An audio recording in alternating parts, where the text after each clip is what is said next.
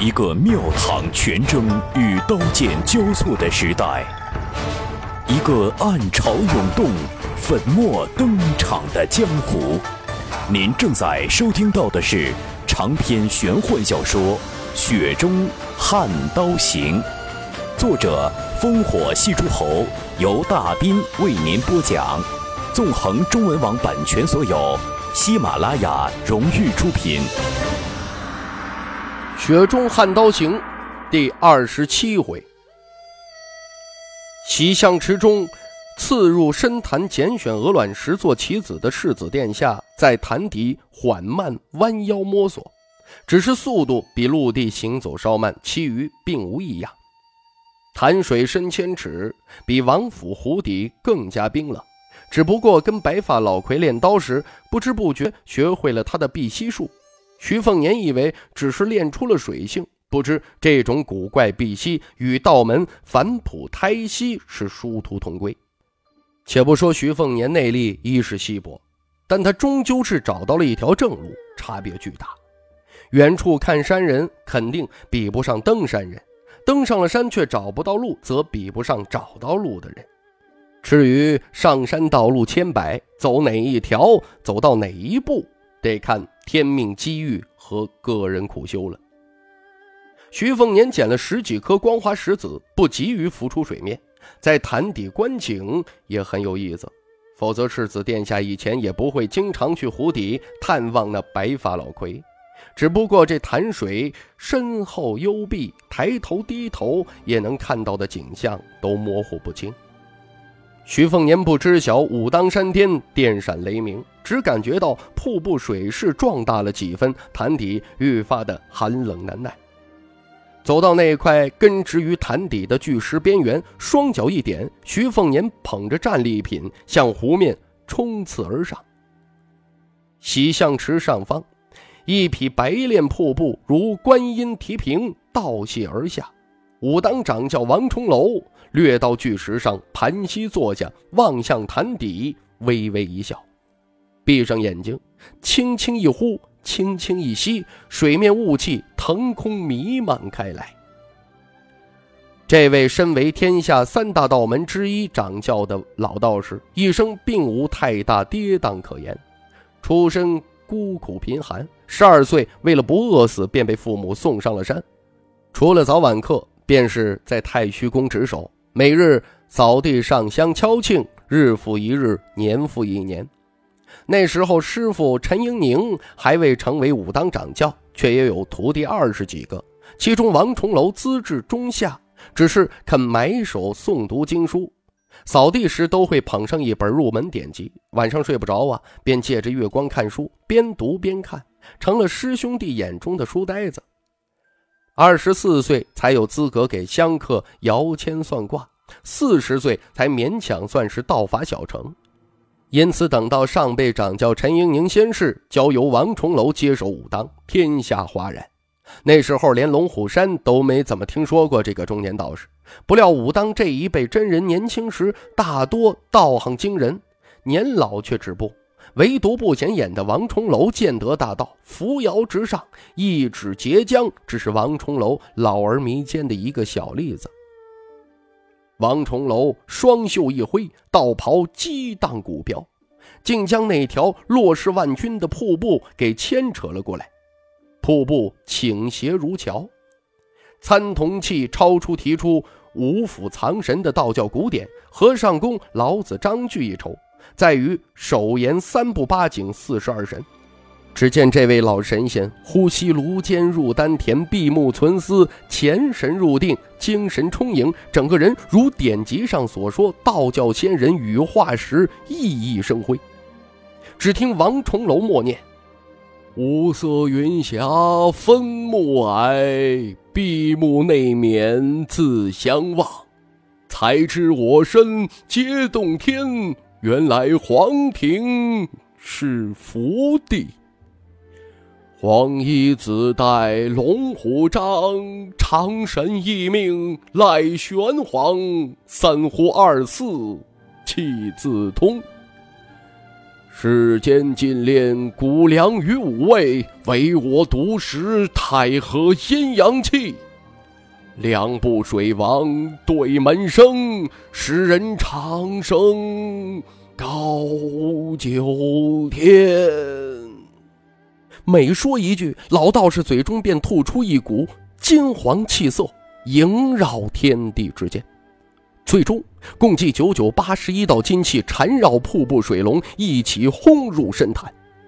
徐凤年上浮一半，便感觉潭水有些不对劲儿，先是愈发冰冷，转瞬变得滚烫，水生火热，不过如此。于是他加快速度。最为惊恐的是，依稀看到天空中一条水柱朝他直冲而来。徐凤年一咬牙逆势而上，却如何都冲不破水龙和呈现出诡异金黄色的湖面。世子殿下不管如何拼命都无果，水面就像是铺上了一个重达千斤的大盖子，以人力根本掀不开、揭不掉。徐凤年意识逐渐模糊，依然攥紧手中以绿水亭剑诀雕刻棋子的鹅卵石，昏迷中。没来由的想起了二姐徐渭雄那句：“天地大火炉，谁不在其中烧？”没来由想起了当年年少贪玩，在湖中几乎溺水而亡。没来由记起了第一次提刀杀人的血肉模糊，是要死了吗？徐凤年昏迷过去，手中鹅卵石尽数掉落。王小平去了趟黄庭峰，却没有杀人。龙虎山三人识趣下山，剑吃那一剑委实恐怖。倒不是说三人没有一拼之力，只不过在武当山上，王小平占尽天时地利人和，胜算太小。王小平来到喜象池畔，闭眼枯坐，膝上桃木神图跳跃不止，是嗡嗡作响。世子殿下被交织如连座的金器托起，悬浮于水面之上，瀑布冲击在头顶。王小平不去看，以他的脾气，恨不得一剑斩断那条瀑布。要知道，这条瀑布可算是掌教师兄一生的修为。一昼夜后，雷雨停歇，山上气象清新。通体泛红的世子殿下被洪喜相背去茅屋，峨眉中心倒竖一枚红枣印记。王小平复剑下山去了。洪喜相和王重楼来到龟驼碑附近，掌教老道士看上去气色如常，只不过洪喜相无比清楚，大师兄已经是回光返照的迟暮时分，最多不过是两三年了。年轻师叔祖苦涩道：“非要如此，武当才能兴起吗？”老掌教坦然闻言道：“倒也不一定。”只不过我修不修大皇庭，有没有大皇庭，与武当何异呀？总不能老是占着茅坑不拉屎。有我做掌教，实在是小材大用。你是顺其自然的清淡性子，我这样做也好给你一点压力，总是好事。你瞧瞧，连你的小王师兄都下山了，不出意外。以他的天资，加上这趟游历，将来可以压过吴家剑种一头。到时候山上有你，山下有他，不说我们师傅那句“玄武当兴五百年”，好歹能多些香火钱。你身上道袍穿了七八年都没舍得换，到时候便可以换一身新的了。洪喜相蹲在地上叹息，复叹息，无可奈何道。这话你也就敢跟我说？要是被其余师兄听了去，还不被你气死？老道士大笑，毫无萎靡颓丧神色。洪喜相沉默不语，拖着腮帮眺望远山发呆。王重楼轻声道：“徐凤年力气虽重，可人倒不算太坏。你与他交往，我不多说些什么，只怕是以后江湖和庙堂就要不消停喽。”洪喜相轻声说：“我可管不着。”王重楼干脆坐在小师弟身边，愧疚道：“我这一撒手，你暂时就更下不了山，愿不愿大师兄啊？”洪喜相笑：“当然愿。不过若不让我做掌教，我就不愿。王重楼哼哼道：“休想，愿就愿，到时候我也听不着看不见，你愿去吧。”洪喜相摇头：“大师兄，有点掌教风范好不好？”老道士不以为然，他可不是那些龙虎山的老家伙。仙人之下都是人，辈分、身份都是虚的东西。若不能立德立言，所有都是带不进棺材的身外物。何苦端着架子板着脸看人几十年，不累吗？这王重楼突然小声说：“小师弟啊，咱们比试比试。好多年没一较高下了，呃，是一较远近。”洪喜像如临大敌，紧张道：“不好吧？”掌教的老道激将法道：“不敢。”洪喜相年轻气盛，比就比。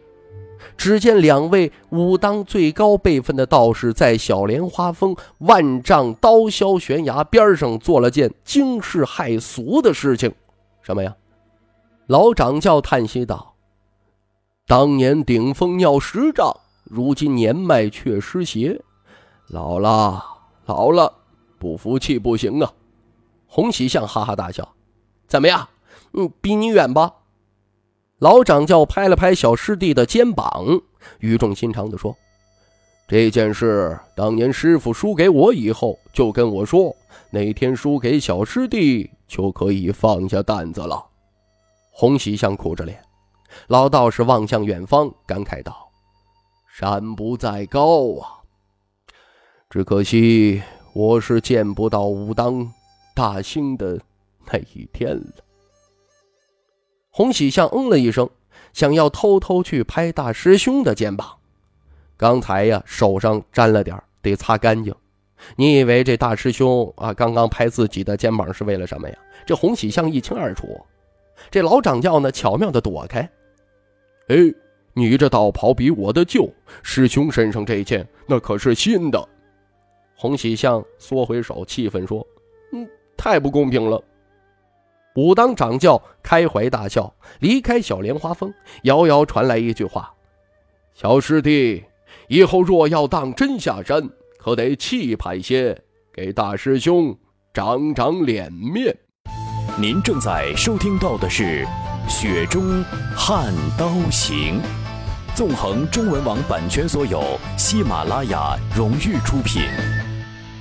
徐凤年醒来过后啊，头痛欲裂，摇晃的坐起身子，从床头拿起竹筒水壶，喝了口泉水，去桌上拿起了青瓷瓶，倒入最后两颗丹药，把竹筒凉水一口喝尽，头痛感觉减弱，立即是神清气爽。瞥见横放在一堆秘籍上的绣东刀，伸手握住，便听刀身颤动的金石鸣声。这时候才发觉体内真气流转，百害受润，似乎有无穷无尽的力气。徐凤年下意识想要抽刀压下这股冲动，来到茅屋外，看到骑牛的在对着炉子生火煮了一锅冬笋。这徐凤年问：“我那几颗棋子儿是你偷的？”这年轻师叔祖装傻扮痴：“嗯，不知道啊。”徐凤年皱了皱眉。还没出刀威胁吓唬骑牛的，便心虚的撒脚狂奔。两三斤冬笋可都是他好不容易锄头一锄头辛苦挖出来的，可逃命要紧，顾不上美味冬笋了。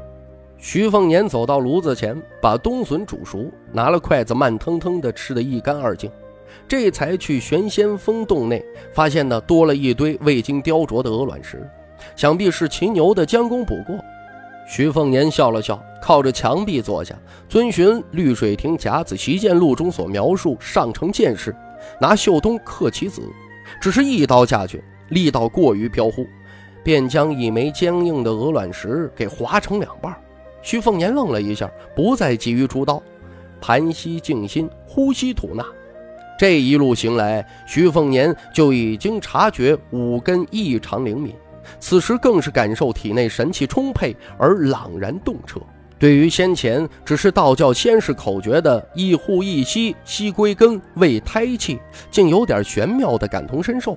徐凤年睁开眼睛，自言自语：“这便是大黄庭。”骑牛的小心翼翼地出现在洞口，笑道：“是大黄庭，世子殿下可不能浪费了。”徐凤年自嘲道：“浪费了。”骑牛的摇头：“这话说的早了。”徐凤年平静道：“茅屋里几百本书籍都送给武当，你们肯不肯收？”年轻师叔祖憨笑道：“收。”徐凤年又笑：“以后每年给武当山黄金千两的香火钱，敢不敢收？”骑牛的思量一下：“嗯，不太敢。”徐凤年一笑置之，挥手示意骑牛的可以消失了。洪喜相退出去，又走进来，轻声道。世子殿下，偷棋子儿的事情可别记仇啊！徐凤年轻声：“滚！”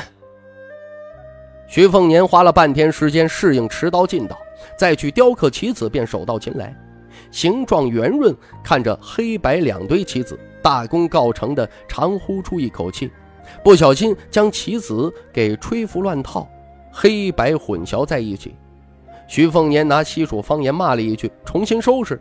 前往紫竹林，砍了两株罗汉紫竹，扛回茅屋，劈开后花了一天时间编织出两个棋盒。能做出这个，是三年辛酸游历自编草鞋磨练出来的不入流本事。将三百六十一颗棋子分别放入。徐凤年看了眼秘籍尚未搬动的茅屋，在腰间挎刀，双手端着棋盒，去屋外看了几眼冷清的菜谱。两位大丫鬟红薯、青鸟都静候在一旁。武当就只有洪喜相一人送行，与当初寥寥两人的迎接阵仗其实差不多。洪喜相意料之中送到了玄武当星四字牌坊下，徐凤年已经望见两百北凉铁骑披甲带行，回头望了望莲花峰，没头没脑的来了一句：“有句话怎么说来着？”心有灵犀的红薯娇笑。山中一甲子，世上一千年。